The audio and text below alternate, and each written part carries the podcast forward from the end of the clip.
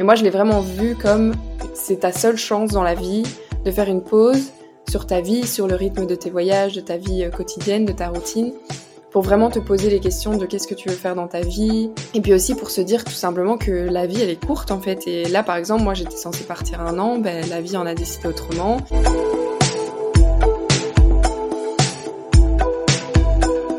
Salut à toutes et à tous, je m'appelle Charlotte. À travers Évasion, je vous parle de voyages sous toutes ses formes, seul ou accompagné, en avion, en van ou à pied, en France ou à l'autre bout du monde. J'invite différentes personnes à parler de leurs évasions à travers le monde. Dans ce nouvel épisode, nous accueillons Wendy, la créatrice de la merveilleuse marque de t-shirts personnalisables The Hot Club.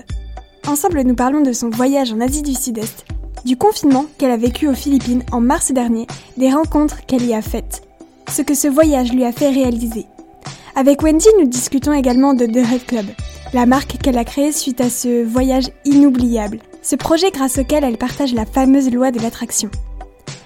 Elle propose donc des t-shirts sur lesquels il est inscrit votre to-do list de vos voyages de rêve. Partons en direction des Philippines pour quelques minutes avec Wendy.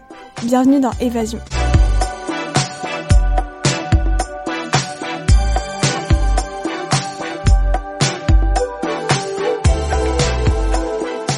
Coucou Wendy, comment vas-tu? Salut, ça va et toi? Alors, est-ce que pour commencer, tu pourrais te présenter en quelques mots? Donc, euh, je m'appelle Wendy, j'ai 27 ans, euh, j'ai étudié la publicité pendant 5 ans à Bruxelles, et puis euh, j'ai assez rapidement travaillé comme responsable marketing avec des responsabilités, etc. Et en fait, je m'épanouissais pas du tout, j'avais vraiment envie de voyager avant de commencer, et et du coup, euh, j'ai décidé de, de, tout quitter après un an pour, euh, pour partir euh, voyager en Asie. C'est trop trop bien. Ouais. Du coup, comme tu viens de le dire, tu es partie en Asie après avoir quitté ton boulot. Euh, pourquoi tu as choisi l'Asie? En fait, j'étais déjà partie en Asie il y a genre 7 ans, quand j'étais plus jeune. J'avais fait vraiment un tout petit bout de l'Asie et j'avais trouvé ça bah, déjà hyper accessible, pas trop cher. Et puis en termes de sécurité, quand tu es une femme et que tu pars en voyage, bah, tu peux pas partir n'importe où. Enfin, je trouve, en tout cas pour moi, c'était c'était comme ça et j'avais envie de me sentir bien. Et euh, du coup, l'Asie, je trouvais que c'était des pays euh, qui sont plutôt ouais, accessibles à ce niveau-là, tu vois, euh, à ce niveau sécurité et puis bah, vraiment pas cher, quoi, tout simplement. Du coup, on va parler un petit peu plus en détail de l'Asie justement. Ouais. Est-ce que tu es partie seule ou tu connaissais des personnes qui venaient avec toi ou des personnes sur place? Euh, de base, je devais partir seule, mais je savais que j'avais une très très bonne copine à moi qui partait aussi en Asie et on s'était dit, euh, bah, si on, si on fait les mêmes pays ou, ou quoi, bah, on se croise et on, on, fait un petit bout de chemin ensemble. Et en fait, je pense qu'à mon avis, avec le stress ou quoi, l'anxiété, je sais pas, on s'est dit, bon, bon, bah, vas-y, on commence ensemble. On a fait le premier pays ensemble et ça s'est super bien passé. Et du coup, on a fait presque tout ensemble. On s'est juste séparés à un moment donné parce que elle avait déjà fait le Vietnam et moi, je voulais absolument le faire. Et donc, pendant un mois, on s'est, on s'est séparés. Elle a fait le Cambodge, moi le Vietnam, et puis on s'est retrouvés. Euh, à nouveau. Donc j'étais pas toute seule. Trop bien. Ok. Et du coup, quel pays vous avez visité? Ou quel pays toi tu as visité en tout cas? Alors, on a commencé par le Myanmar, puis on a fait la Thaïlande, le Laos, euh, le Vietnam. On a fait quelques jours à Singapour et puis les Philippines. Et en général, on faisait à chaque fois un mois par chaque pays, sauf Singapour, on est resté quatre jours. Et puis les Philippines, bah, un peu plus longtemps. on va en reparler après. Ouais. Est-ce que tu es partie en ayant des a priori ou des stéréotypes en tête et est-ce qu'ils se sont avérés être vrais? Oui, j'avoue que pour l'Asie, j'avais pas mal d'appréhension. En fait, il y a sept ans, j'étais partie en Australie et je me rappelle que j'étais euh, déjà j'étais beaucoup plus jeune, mais j'étais super contente, j'avais trop hâte. Et pour l'Asie, j'étais un peu angoissée. Je me suis dit vraiment dans ma tête, je me disais mais est-ce que tu fais la bonne, euh, est-ce que tu as pris la bonne décision? Parce que euh, j'avais peur. En fait, je partais pour un long moment et je me disais mais est-ce que tu vas aimer? Pendant un an l'Asie Est-ce que tu vas réussir à, à tu vois, il y a un choc culturel, c'est c'est une autre mentalité, c'est une autre manière de vivre. Et je m'étais dit, est-ce que je vais vraiment, euh, est-ce que je vais vraiment aimer euh, Est-ce que, enfin voilà, j'avais vraiment peur quoi de pas aimer autant euh, que j'avais adoré l'Australie. Et finalement, c'était c'était génial quoi, c'était incroyable. Trop trop bien. Ouais. Franchement, ça donne trop envie d'y aller. ouais. Non, vraiment l'Asie c'est top. Est-ce que tu pourrais nous raconter un peu ton arrivée en Asie, les premières heures sur place, qu'est-ce que tu as ressenti? Ouais, qu'est-ce que vraiment tes sentiments les plus forts que tu as ressentis à ces moments-là? Ok, alors ça c'était assez drôle. Donc on avait voyagé pendant 16 heures et je me souviens les vols ils étaient compliqués. Et puis quand on est arrivé sur place, donc le premier pays c'est le Myanmar et le Myanmar c'est un pays qui est quand même vachement authentique encore et qui est c'est pas vraiment comme la Thaïlande où la Thaïlande il y a beaucoup de touristes, il y a beaucoup de choses qui se retrouvent euh, dans notre culture etc. Non, le Myanmar c'était vraiment euh, waouh un choc culturel de fou. Donc on est arrivé c'était dans le sud euh, à Rangoon et euh, il faisait mais 40 degrés, donc on avait super chaud. Et comme on avait peur du décalage horaire, qu'on avait peur de perdre des jours, on s'était dit bah tu sais quoi, on dort pas et on fait la journée comme si euh, comme si c'était normal. Et donc je pense qu'on n'a pas dormi pendant 33 heures avec le choc culturel, la chaleur, tout ça, c'était super chaud. Et moi je me suis vraiment dit mais Ok, là tu y es, ma grande, va falloir que tu prennes sur toi. Et euh, il y avait il y avait un espèce de mélange de d'excitation, mais aussi d'appréhension. Euh, heureusement, j'étais pas toute seule parce que je pense que le Myanmar toute seule, ça aurait été plus compliqué. Mais là, j'étais avec ma copine, donc euh, donc il y avait un peu tout ce mélange-là. J'étais crevée, euh, j'étais enfin épuisée de mon voyage et mais c'était, moi j'avais hâte de voir, j'avais vraiment hâte. Alors, tout à l'heure, tu nous as dit que tu étais restée un petit peu plus longtemps aux Philippines. euh, ça, c'était dû au confinement si j'ai bien compris. Ouais, euh, exactement. donc après quatre mois de vadrouille, euh, t'es resté coincé aux Philippines à cause du confinement. Mm-hmm. Quelle a été ta, ta réaction face à ça? Au début, je vais pas mentir, j'étais super triste. J'étais même euh, désemparée. Je me suis dit, euh, punaise, mais non, c'est pas possible. Et comme je suis assez de nature optimiste, je me disais, euh, non, mais allez, ça va aller, dans deux semaines, ce sera réglé. Et je me disais toujours ça. Et puis, il y avait tous mes autres billets d'avion qui commençaient à s'annuler. Et puis, bah, à un moment donné, on fait face à la réalité. Les gens commencent à être rapatriés. Et on se dit, OK, bon, ben là, c'est de pire en pire. Il faut que j'ai plus qu'à l'accepter, quoi. Donc, je me suis, j'ai un peu fait le deuil, on va dire, de mon voyage et je me suis dit, bah voilà, c'est comme ça et il y aura certainement quelque chose de, de mieux ou de, de, beau qui va t'arriver et t'as juste à, à, être patiente, quoi. Est-ce que tu pourrais nous parler du moment de ton confinement, du coup, aux Philippines, euh, que tu n'oublieras jamais? Ouais, ça, ça va être compliqué parce qu'il y a eu tellement de moments incroyables. Et déjà, le, moment où on a appris, ça c'était quand même un moment fort qu'on on, allait rester un peu coincé.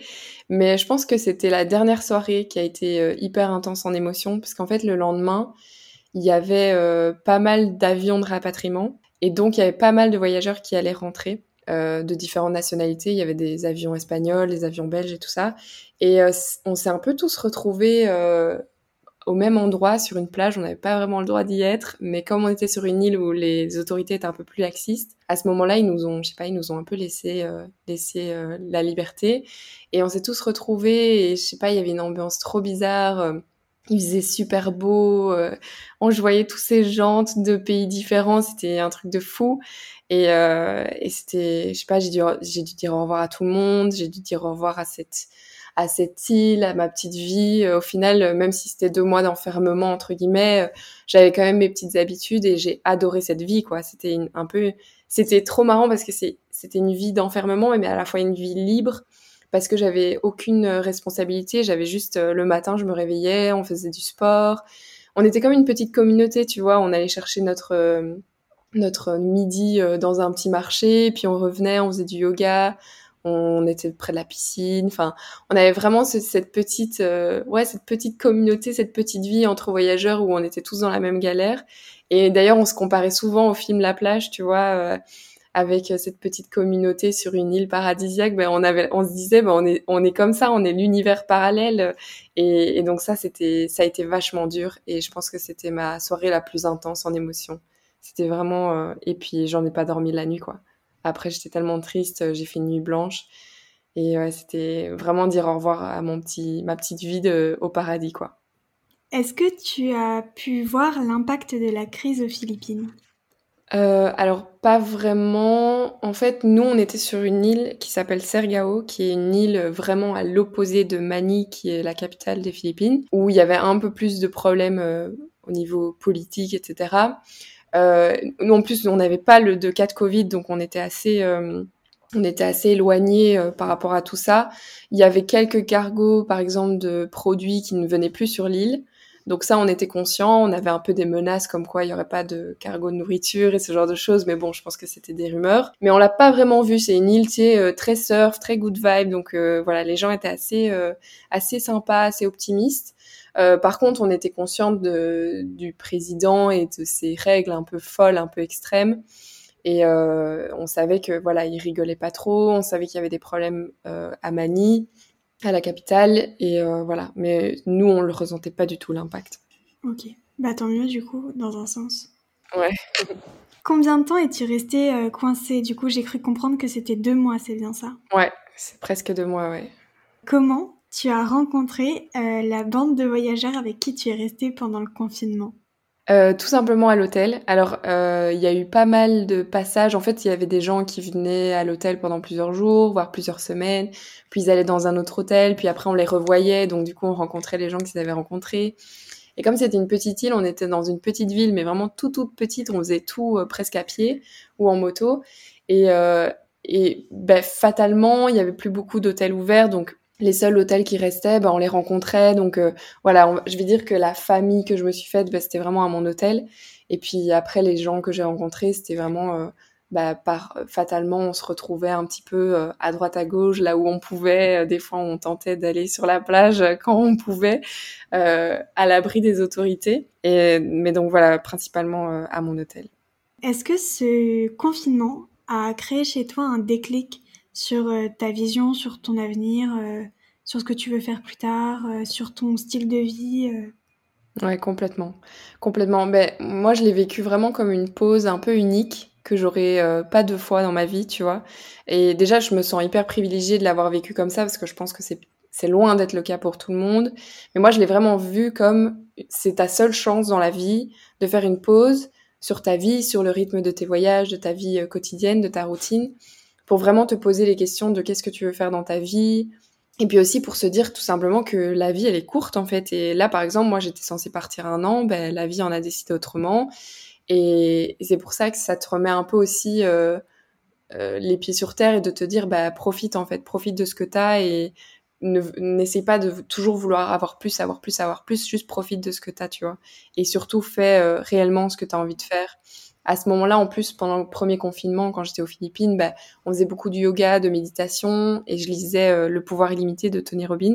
Et du coup, ça m'a donné un, tellement un autre point de vue, parce que allez, les premiers jours où j'ai appris qu'on allait rester coincé aux Philippines, j'étais en mode euh, pourquoi ça m'arrive à moi? Pourquoi je dois arrêter mon voyage? Enfin, j'étais vraiment un peu en mode drama. Et puis, au fur et à mesure, je me suis dit, mais en fait, c'est une chance de fou, et je peux vraiment faire une pause, réfléchir à ce que je veux, et ouais, j'ai complètement, je me suis dit, ok, il va y avoir une opportunité derrière cette petite, euh, cette mauvaise passe, quoi. C'est une belle vision, je trouve quand même. T'as bien réussi à tourner la situation à ton avantage et ça, c'est vraiment super quand même. Parce que c'est vrai que la situation actuelle, elle est, elle est négative pour euh, une bonne partie de la population, je pense. Ouais. Et euh, c'est vrai que pouvoir avoir ce petit, cette petite étincelle qui fait que, ben, du coup, on tourne cette situation à notre avantage ou en tout cas on essaie de voir le positif dans cette situation.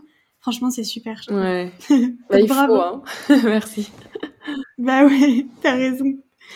Euh, donc maintenant, on va parler quelques minutes de The. Alors attention à mon, à mon accent anglais affreux. The Hut Club.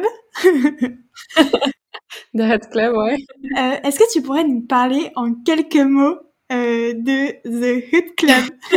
Alors déjà, comment tu le prononces? Moi, je dis The Hut Club. The Hut Club. Yes. Alors du coup, de base, l'idée, ça parlait simplement, ça partait simplement d'une envie de faire des t-shirts avec des dessins qui étaient liés au voyage pour inspirer un peu les gens à partir, à voyager, vu que moi, c'est, c'est à chaque fois, euh, enfin, pour moi, les voyages, ça, ça a été à chaque fois une énorme source euh, d'inspiration, de motivation et ouais, de relance dans ma vie, quoi. À chaque fois, je l'ai vécu à des moments cruciaux de ma vie. Et du coup, j'avais envie d'un peu transmettre ça. Et je parle beaucoup aussi du principe de la bucket list dans mon, dans mon projet parce qu'il y a cette espèce de voyage, de, de voyage spirituel aussi, de voyage physique. Et j'avais vraiment envie de mettre une dimension un peu plus, euh, euh, un peu plus de, de développement personnel, tu vois, parce que c'est quelque chose qui m'intéresse énormément. Et je parle beaucoup de principe euh, aussi de la manifestation, tu vois, le fait euh, des, des énergies, le fait de, de, voilà la loi de l'attraction, tout ça. Et j'avais envie de ouais motiver les gens, pas seulement à, à, se lancer pour voyager, mais juste à réaliser leurs rêves, tu vois.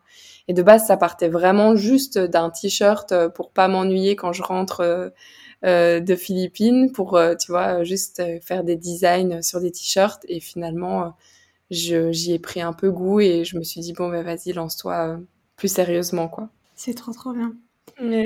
Est-ce que tu pourrais nous parler un petit peu de, de l'histoire de, de The Hut Club? Ouais. en fait, The Hut Club, on va dire que c'est un résumé de toute mon expérience aux Philippines parce que euh, donc le nom par exemple ça vient d'une communauté qui existe sur Facebook. C'est pas une communauté genre une secte, tu vois, c'est vraiment juste un groupe Facebook avec des gens euh, qui ont voyagé et qui ont le même tatouage. Pour expliquer un petit peu, donc c'est c'est une fille qui s'est fait une hutte sur le corps, un tatouage, et elle le regrettait, elle en a parlé à son meilleur ami, son meilleur ami l'a dit bah non, moi je le trouve trop stylé, vas-y, je vais faire le même. Et puis ils en ont parlé à des gens qui se sont dit oh bah non, vas-y, on adore l'histoire, on va le faire la même. Et en fait, ça a fait un peu le tour et c'était à chaque fois des voyageurs de partout. C'était euh, Malaisie, Cambodge, Indonésie, enfin vraiment de partout. Et dès que des gens qui ont le tatouage de la hutte rencontrent d'autres voyageurs, ils parlent de ce tatouage. Et tu peux bah, toi-même te dire, ah bah ok, j'ai envie euh, d'avoir le même. Et en fait, moi, aux Philippines, dans l'hôtel, on a rencontré deux gars, c'était des Belges en plus, qui avaient ce tatouage de la hutte et qui m'ont expliqué l'histoire. Et déjà, moi, j'adhérais euh, complètement à l'histoire. Et après deux mois, on est resté avec tous ces gens, euh, tous ces voyageurs, et on s'est tous dit, euh, bah venez, on fait tous euh, le tatouage de la hutte parce que déjà l'histoire était trop chouette et qu'en plus, bah, nous-mêmes, on avait euh, une histoire aussi à nous de ce confinement tous ensemble à Sergao dans notre petite hutte, tu vois, parce qu'on avait un hôtel qui ressemblait un peu en plus à une petite hutte. Donc on l'a tous fait. Moi, je l'ai fait presque dans les derniers jours. Et en fait, l'histoire de Hut Club, c'est que tu peux accueillir et être accueilli par un autre membre de, de la hutte partout dans le monde. C'est un peu l'état d'esprit de dire euh, on est euh, on est des voyageurs, on est ouvert d'esprit, on est voilà, on adore rencontrer des gens et partager, etc. il y a vraiment ce ouais, c'est ces valeurs fortes, tu vois. Et du coup, moi, j'avais vraiment envie d'appeler ce projet de Club parce que euh, en plus l'idée venait aussi des Philippines. Parce qu'en fait, pour t'expliquer, l'idée des t-shirts, le dernier jour aussi, j'avais envie de ramener un souvenir. Et c'est vrai que le souvenir que je ramène souvent de mes voyages, c'est un t-shirt, tu vois. Je trouve ça toujours assez chouette et tout. Et euh, là, on avait trouvé, c'était le seul truc ouvert, c'était une petite expatriée qui faisait des t-shirts qui étaient hyper connus sur l'île. Et elle nous avait fait un prix, donc on en avait pris plusieurs. Et elle m'a expliqué qu'en fait, elle, euh, avait acheté une bête tablette graphique et qu'elle faisait ses dessins elle-même. Et je me suis dit, wow, trop chouette. Moi, j'ai fait un peu de graphisme. Du coup, je me suis dit, j'adore dessiner. Je me suis dit, vas-y, euh, tu rentres en Belgique, tu euh, ajoutes ça à ta to-do list à faire en confinement. T'achètes une tablette graphique et tu fais des petits dessins euh, sur des t-shirts. Quoi. C'était vraiment ça de base l'idée. Et vu que c'était aux Philippines, je me suis dit, vas-y, je l'appelle de Hot Club. Donc ça, c'était vraiment l'idée de base, quoi. C'est trop trop bien comme histoire. Franchement, c'est hyper inspirant. C'est gentil. Est-ce que tu as des projets à venir dont tu voudrais nous parler avec The Hot Club? Ouais, donc là, j'ai d'abord euh, fait des bucket lists sur des t-shirts, mais maintenant, j'ai plus envie d'aller vers des affiches aussi, qui seraient en papier recyclé. Donc euh, un peu le même principe, mais peut-être aussi avec des côtes, euh, des petits dessins. Enfin voilà, développer un petit peu ça. Et j'aimerais également, et ça c'est un, projet qui me tient beaucoup à cœur et j'ai vraiment envie de le lancer, de faire des, carnets en fait pour les bucket list. Euh, parce que je me suis euh, bah, pas mal renseignée du coup sur tout ce qui était bucket list et tout. Et il y a vraiment un, tu peux vraiment développer le projet pour sur quelque chose de plus grand en fait, tu vois. Tu peux faire des bucket list sur plein de choses. Tu peux faire des listes de livres que tu as envie de lire, des, des films que tu as envie de voir, des pays que tu as envie de visiter. Et je pense que souvent on a des envies comme ça et le fait qu'on les note, ben, on s'en rappelle, en fait, tu vois. Et c'est ça que j'ai envie de, partager, c'est de dire aux gens, ben, oubliez jamais vos rêves, même les plus petits qu'ils soient, tu vois, même le livre que tu as envie de lire ou la musique que tu as envie de d'écouter. C'est des choses qui paraissent plus futiles, plus du quotidien, mais c'est vraiment, on a trop tendance à, à se laisser aller dans la routine et à oublier même les petits plaisirs au quotidien, tu vois. Et du coup, de faire un peu une bucket list euh, où tu aurais euh, des grands rêves, mais aussi des petits rêves, où tu aurais des, des, choses que tu as envie de t'acheter, des choses que tu as envie de voir, enfin, de voilà, de créer un livre qui serait complètement vierge, mais qui aurait des titres de liste que toi, tu pourrais euh, simplement remplir. Ce serait un livre de rêve. C'est une super idée. C'est gentil. Ce serait trop, trop bien. Mhm. Il y a quelques, quelques minutes, tu nous as parlé un petit peu de la loi de l'attraction, ouais. qui était hyper important pour toi. Est-ce que tu pourrais nous en parler en quelques mots? Parce que j'avoue que c'est un sujet qui m'intéresse beaucoup. Ouais. Et euh, avoir ton avis dessus m'intéresserait énormément. Ça va. Alors pour moi, la loi de l'attraction, pour moi, c'est la base, c'est les énergies, tu vois. C'est vraiment le fait que dans le monde, on est fait d'énergie et que tes énergies, tu peux toi-même les, les contrôler. C'est-à-dire que tu peux toi-même avoir des énergies positives et que si tu as des énergies positives, bah, tu recevras des énergies positives. Et je pense que je suis vraiment mais persuadée que si tu as la motivation, la volonté de te créer la vie que tu veux, tu peux l'avoir, tu vois. Et il y a trop de gens qui pensent qu'il y a certaines personnes qui sont chanceuses ou pas. Alors évidemment, il y a des gens qui partent avec beaucoup plus d'avantages, ça on va pas le nier, mais je pense que c'est toi-même qui crée ta chance et qu'il faut euh, vraiment te dire que c'est toi-même qui a le pouvoir sur ta vie. Et c'est ça la loi de l'attraction, c'est que c'est toi-même en fait qui peut décider de la vie que tu as euh, en tout cas de, pouvoir aussi voir comment tu, comment tu vois ta vie, en fait, sous quel aspect, à chaque fois qu'il t'arrive quelque chose, bah, tu as deux manières de le voir, tu as la manière positive et puis la manière négative, et c'est toi qui choisis, en fait. Et je pense que c'est vraiment hyper important de comprendre ce concept que c'est vraiment la loi de l'attraction, c'est attirer vers soi l'abondance et pas forcément l'abondance financière, mais l'abondance générale, tu vois, de l'amour, de l'amitié. C'est euh, si tu donnes de la gentillesse aux gens, ben, les gens vont te rendre cette gentillesse, tu vois. Et c'est comme ça pour tout. Si tu donnes de l'amour, tu vas recevoir de l'amour, etc. C'est trop trop bien comme principe. et c'est vrai que je suis d'accord avec toi. Si on est, euh, si si on pense positif, si on fait des choses positives, si euh, si on agit de façon positive, c'est vrai que d'abord on va attirer les personnes positives euh, vers nous et non les personnes négatives. Et en plus, nos actes positifs entre guillemets, nos paroles positives vont vont engendrer elles-mêmes des paroles et des actes positifs qui vont eux-mêmes. En fait, c'est un cercle vertueux. Donc, euh, c'est trop bien. ouais, exactement. Exactement. Et il y a trop de gens qui se plaignent ou qui se plaignent de leur malheur, etc. Alors que, tu vois, on est tous faits de la même manière, c'est-à-dire qu'on a tous nos pensées tous les jours. Il y a 80% de nos pensées, elles sont négatives, tu vois. Et ça, tout le monde. Pourtant, tu as des gens qui sont négatifs, tu as des gens qui sont positifs. Et être positif, c'est un exercice, tu vois, c'est c'est pas quelque chose d'inné. Il y a évidemment, il y a des gens qui sont qui sont, je pense, euh, foncièrement un peu plus positifs, mais de manière générale, les gens sont, ont le même taux de positivité, on va dire, si je peux parler grossièrement comme ça. Et du coup, en fait, c'est vraiment à chacun de pouvoir se dire, bah, c'est moi qui ai le contrôle sur ça, en fait, c'est moi qui peux devenir positif. Et une fois qu'on fait cette démarche-là, la vie, elle devient beaucoup plus simple et beaucoup plus belle aussi. je suis totalement d'accord avec toi. Est-ce que tu as eu euh, un ou plusieurs coups de blues lorsque tu étais en Asie pendant tes quelques mois de vadrouille et euh, le confinement? Franchement, je vais pas mentir, j'ai eu vraiment, j'ai eu une petite mauvaise expérience au Laos, mais c'était vraiment, euh, enfin, c'était vraiment pas très grave. Mais sinon, j'ai jamais eu de coup de blues, j'ai jamais, euh, j'étais, honnêtement, j'avais tellement attendu ce voyage et je savais vraiment ce que j'étais en train de vivre et à quel point euh, j'avais la chance de vivre ça. Et je pense que ça arrive à tout le monde, évidemment, on est humain, ça arrive à tout le monde d'avoir des petits moments où on se dit, bah, euh, ma famille me manque ou, euh, ou tu as une situation bah, que tu que tu comprends pas ou que tu pas à gérer parce que tu es loin de chez toi, etc. Mais euh, si tu analyses vraiment l'endroit le, l'endroit où tu es, que tu regardes, enfin que tu es allez, un petit peu rationnel, tu te dis, mais en fait, je suis, je suis en train de voyager, je suis en train de faire un truc que des gens rêveraient de faire. Et tout le monde n'a pas cette chance et il faut pouvoir être reconnaissant de ce qu'on a dans la vie, tu vois. Et je pense que ça, ça, ça surmonte n'importe quel coup de blues que tu peux avoir. Donc euh, honnêtement, non, j'étais, j'ai vécu six mois incroyables. Euh, est-ce que tu as ressenti un sentiment de solitude? Non, pas du tout. Euh, vraiment, j'ai. Après, moi, je suis assez indépendante et maintenant, avec les technologies, ben, on peut, on peut avoir souvent nos amis, nos parents au téléphone. Et honnêtement, non, j'ai jamais, jamais, jamais, je me suis jamais sentie seule. En plus, tu rencontres énormément de gens et c'est, enfin non, vraiment, ça t'enrichit à fond, donc vraiment pas du tout. Est-ce que ce voyage, ce confinement et de Hut Club t'a apporté euh, quelque chose? Est-ce que tu as l'impression que cette expérience t'a fait un peu évoluer?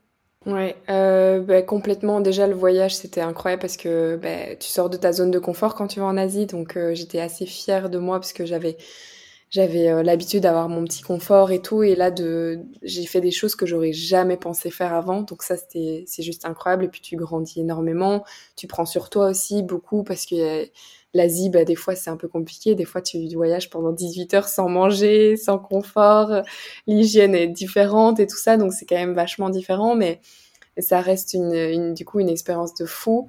Et puis euh, bah, le fait que le confinement, ça m'a clairement apporté mon, mon, projet. Et le projet, ben c'est ouais, ça m'a apporté ma confiance en moi, en mes capacités. Rien que le fait d'aller au bout d'un projet, de créer quelque chose toute seule de A à Z. Euh, que j'avais jamais fait avant. C'est une énorme, franchement, c'est une énorme, c'est une énorme fierté. J'ai tellement appris. Et puis, c'est un enrichissement que je conseille à tout le monde de vivre une fois dans sa vie. Parce que, euh, aujourd'hui, c'est hyper facile de créer son, projet, tu vois. Maintenant, avec les technologies, euh, moi, j'ai lancé de Hot Club, j'ai payé, je pense, 200 euros en tout et pour tout. Et puis, ça m'a, je les ai remboursés rapidement avec les ventes et tout ça. Et c'est, voilà, le, fait de créer un projet, bah, tu rencontres d'autres gens, d'autres entrepreneurs et, tu une espèce de vision sur la vie qui, qui devient totalement différente. Et c'est un enrichissement que j'oublierai jamais et qui, aujourd'hui encore, m'aide dans ma vie de tous les jours, quoi. Donc c'est vraiment incroyable. Et je trouve que les entrepreneurs, ils sont un peu similaires aux voyageurs. Genre, ils ont une vision très... Euh, ils ont plein de rêves, plein d'ambitions, plein d'envies. Ils ont envie de créer, d'inspirer, de partager. Et je trouve ça hyper motivant. Et en général, les entrepreneurs, c'est des gens qui sont hyper positifs, hyper... Euh, bah, forcément, ils ont fait plus entre guillemets qu'une personne euh, qui ne, ne, serait, ne se serait pas lancée. Donc j'ai l'impression qu'ils ont moins cet aspect euh, aigri, jaloux de la vie ou quoi. Ils sont plus dans le, dans le côté euh, aller plus loin, se motiver, s'entraider. Et ça, c'était c'est génial, quoi. J'ai adoré rencontrer tous ces gens, quoi. Comment s'est passé ton, ton retour en Belgique? Est-ce que tu pourrais nous décrire un peu ton mood actuel? Alors, au début, j'ai eu des, un petit moment où je me suis dit, ok, j'ai l'impression que je vais être un peu triste j'ai pas envie d'être triste. Et du coup, ce que j'avais fait aux Philippines avant de rentrer, c'est que j'avais fait une to-do list de choses que j'aimais trop faire, vraiment pour moi-même, quoi, comme activité et tout. Et, euh, du coup, je me suis dit, euh, à la fin, j'avais limite presque pas hâte, mais je me disais, bah, c'est génial, je vais rentrer, je vais pouvoir faire tous ces projets que, que je me suis mis en tête, notamment le projet de Hot Club. Et euh, ouais, j'étais ouais, excitée un peu de, de relancer ça, donc je pense que ça m'a vraiment aidé à être un peu plus positive pour mon retour parce que c'est jamais évident de rentrer et en plus en confinement quand on peut voir personne, c'était dur mais euh, mais voilà, ça a été franchement, je vais pas mentir, ça a été. Est-ce que ça a fait un peu évoluer ta façon de voyager, euh, l'objectif que tu pouvais avoir euh, dans un voyage et ce que tu recherches en fait quand tu voyages? Ouais. oui, ça, ça a évolué de de fou parce que bah, donc le backpacking c'est hum, le fait de voyager avec ton sac à dos pendant des mois et tu bouges assez régulièrement. Et ça a été vraiment génial. J'ai adoré faire ça. Mais maintenant j'ai vraiment réalisé que hum, si je devais choisir entre faire du backpacking pendant plusieurs mois ou vraiment euh, rester à un endroit m'imprégner de la culture rencontrer des gens etc je pense que mon prochain voyage je le ferai plus de cette manière là j'ai adoré le faire les deux. Donc avoir cette, euh, au final, j'ai fait quatre mois backpacking où tous les trois jours je bougeais, changeais de ville, je visitais énormément. Et puis j'ai fait deux mois où je suis restée au même endroit. Les deux sont enrichissants. Les deux sont enrichissants parce que t'as euh, as une partie où tu visites plein de choses, t'en prends plein la vue, tu rencontres plein de gens, tu fais, enfin, vraiment t'as ton ta culture générale, elle s'ouvre un truc de fou et tu tu t'imprègnes euh, de chaque culture euh, assez rapidement. Et puis à côté de ça, tu as le fait de rester au même endroit, ça c'est un enrichissement qui est aussi incroyable, moins culturel, tu vois, mais plus euh, où tu vas vraiment t'imprégner de la ville, t'imprégner de enfin créer des nouvelles habitudes et ça te change un peu d'une routine que tu vivais en Belgique par exemple. Et euh, donc ça, ça a été vraiment, j'ai réalisé ça pendant mon voyage, de me dire, ok, j'ai bien aimé le backpacking, mais je pense que réellement, j'aime profondément rester dans une ville, rencontrer les locaux et m'imprégner de cette ville et de la culture. Je me sens moins touriste en fait en faisant ça. Franchement, c'est trop bien comme façon de voyager, ça te permet vraiment de de pas tout le temps vouloir faire euh, le plus de le plus de monuments euh, touristiques, faire le plus de choses en moins de temps possible. Ouais. Euh, enfin, franchement, c'est hyper bien de vraiment pouvoir profiter euh, de la vie locale, de faire des rencontres avec des locaux, de vraiment trouver un petit peu les coins secrets des locaux et tout. C'est vraiment super. Ouais. Exactement, à fond. Et comme tu dis, il y a un peu cet aspect quand tu vas voir des monuments ou des villes très rapidement, il y a un peu cet aspect touriste. Et au final, moi, des fois, j'ai vu un peu la misère en Asie, etc. Et je me suis dit, euh, punaise, je suis là, je regarde, je prends mes photos de vue, etc. Et puis, à côté, il y a des gens, ils vivent la misère et je peux rien faire. Et j'ai l'impression que, que ça, ça a été aussi un peu un, truc qui m'a dérangé. Je me suis dit, euh, au final, j'aurais aimé rester un peu plus longtemps. Et pourquoi pas faire des, des, choses, tu vois. J'avais eu une, une idée de, de faire... Euh, une, une, enfin c'était pas une œuvre caritative, mais c'était euh, un projet caritatif, on va dire, euh, au Vietnam, et j'ai pas eu l'occasion. Et puis c'est vite, enfin le Covid est vite arrivé, donc j'ai pas pu le faire. Mais c'était vraiment quelque chose que j'avais envie de faire, et le fait de bouger tout le temps, ben tu sais pas faire ça. Mais, euh, mais donc voilà. Mais du coup, ce sera peut-être l'occasion de d'y retourner ou de retourner pour faire quelque chose comme ça. Ouais. Alors tout à l'heure, j'ai oublié de te poser une petite question par rapport à The Hut Club. Euh, qui était comment euh, tu définirais The Hut Club en trois mots? Je dirais voyage, euh, liberté et rêve. Formidable. et du coup, comment tu définirais ton expérience en trois mots? Surprenant, parce que je m'attendais pas à ça. Magique, parce que chaque moment était ouf. Et puis incroyable, vraiment. Trop trop bien. ouais. Quelle est la phrase qui te motive, te donne le sourire et t'aide à te lever le matin?